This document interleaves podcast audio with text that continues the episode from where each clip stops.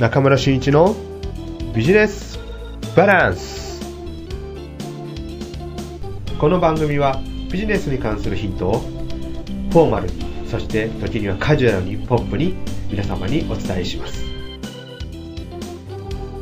こんにちは。アシスタントの福本和正です、えー、やる気塾ですね、えー、今日も始めていきたいと思います、えー、先生よろしくお願いします。よろしくお願いします。はい、えーはい。今日も特設スタジオからの放送ですね。はい。すごいスタジオですね。まあうちの事務所ですよね。ラボと言いましょうか。はい、ラボですね。はい。あラボ。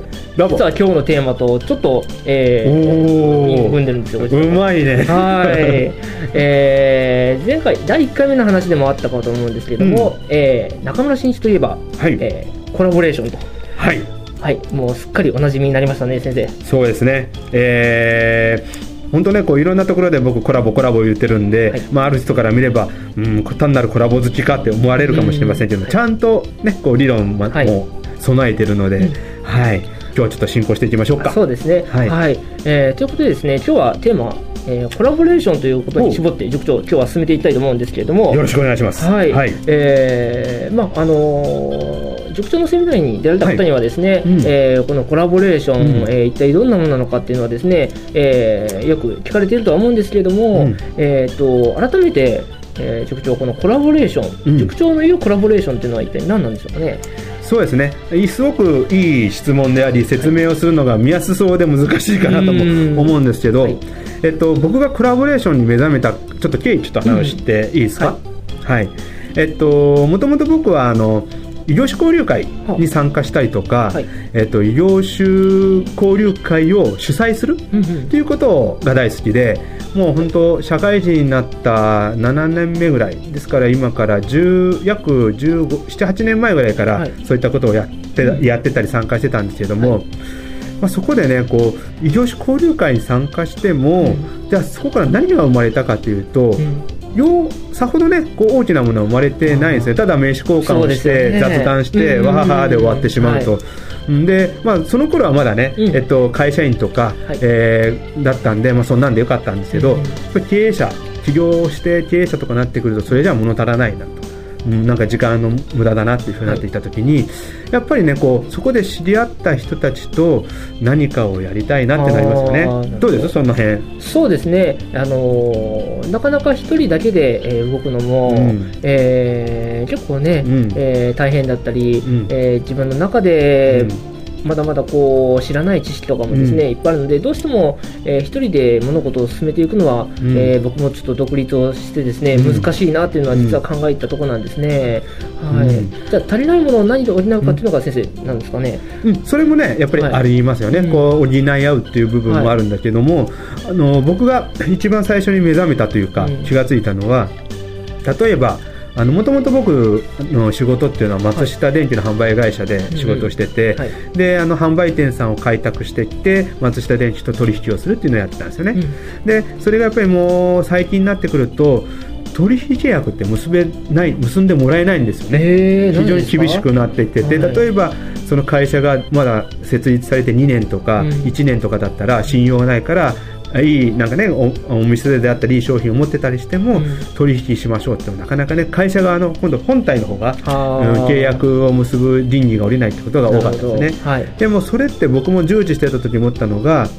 あもったいないよな。せっかく魅力ある会社、うん。お店とか会社なのに人なのに、えーただ信用とかまだそ設立して間がないから取引ができないっていうのもったいないよねっていうのがあったんですよね、でも人として考えていけば、その人とその人で何か一緒に何かやってみるっていう魅力がすごくあるわけでそれは会社とか関係なくして、はい。一緒に何かやってみようよっていうそれこそやる気さえあれば、はい。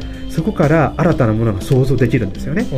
であればこれを何かいい形ではないかなっていうのをもう今から10年前かな、はい。ずっと考えてたんですよ。なるほど、でそうした時にあの、まあ、ブーム的なものもあって、うんうん。コラボだコラボだっていうのが出てきてて、うん。あそっかコラボレーションいわゆる連携ってね、うん。いうのって別段大きな会社だから連携とかね小さな会社だから連携しないよではなくって、うん。そういった、まあ、ある意味ちょっと軽く一緒に連携してみましょうよということができるわけですよね。なるほどでこれをコラボという形で、うん。えー新しい事業創造とか顧客開拓に使えるなと思って、今僕はビジネス的なコラボレーションという形でえー今あのいろいろなセミナーなんかでも取り入れてるというのが僕のコラボレーションの考え方です。なるほど、はい、えービジネスの世界ではそのコラボレーション、もう本当に 1×1 が、えーと1になるんではなく、うん実はそこから2にも3にも10にも広がっていくっていうことなんですかね。そうですね。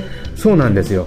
僕もまあ実はそのコラボレーションをさせるのも好きだけども自分がするのもまあ大好きなんですよね。うん。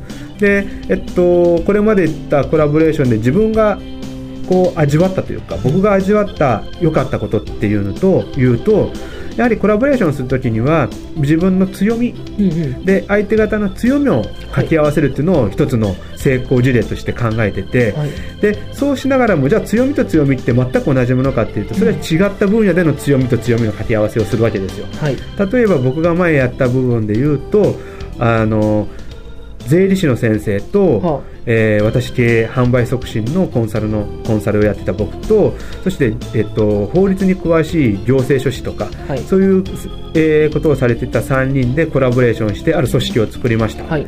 で当然私の場合で言うと法務なんか弱い。うんうん。そして、えーっと税務は少しは勉強してたんですけども、まあ、プロではないから、はい。えーそういった能力がちょっと足らない部分があった。うん。でもその3人で一緒にやっていくことによってお互い勉強ができるので気がついたらある程度のレベルまでははい自分のスキルが上がってるんですね。例えば法務のことも上がってくるし税務のことも上がってくる。でこれはコラボレーションの一番美味しいところだと思うんですよね。あーなるほど。コラボの当事者も、うん。えーそういったメリットがあります。はい、はい。ということなんですね。はい。はい、そこからさらに、えー新規の顧客開拓などにもつながっていくと。そうですね、うん、例えば顧客開拓でいうと、はい。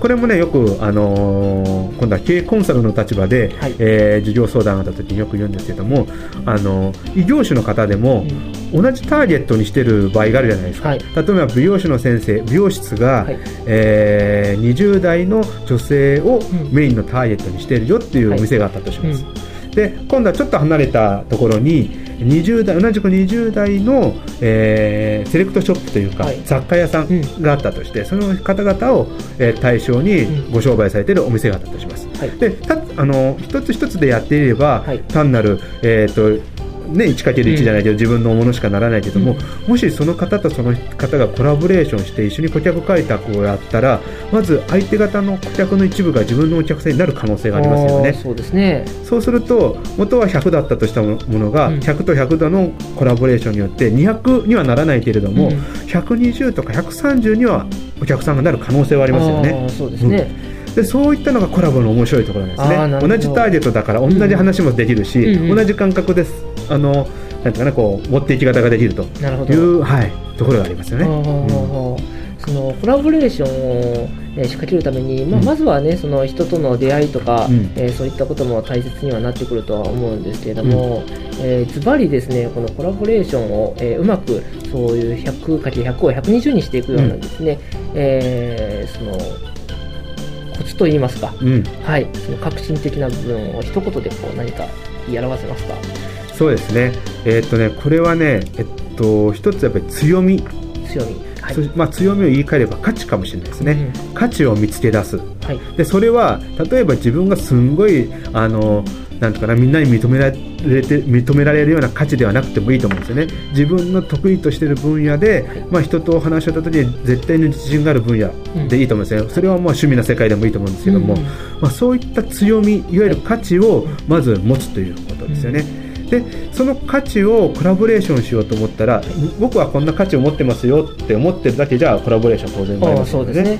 で次出てくるのがうん PR です、PR。うんやっぱりその価値をいかに相手方に伝えるか、うん。その PR の中にはストーリー性も必要ですし、あと、まあ、ちょっとねこう強調した、えー人が興味を持ってもらえるようなところにインパクトを持って説明をするという技術も必要になってくるかもしれない、はまあ、そういった部分でその PR っていうものが必要。これを価値かける PR あ、価値かける PR。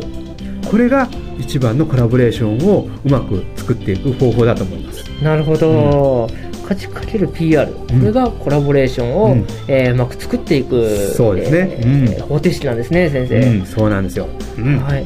わかりました。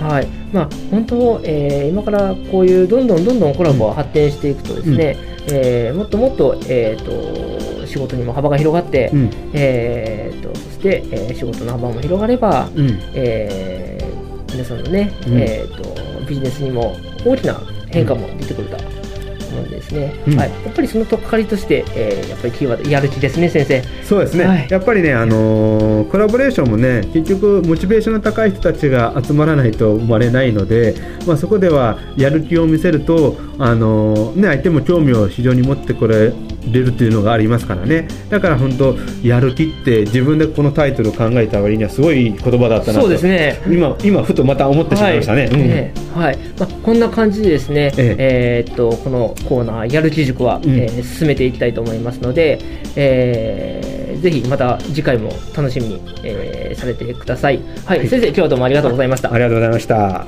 い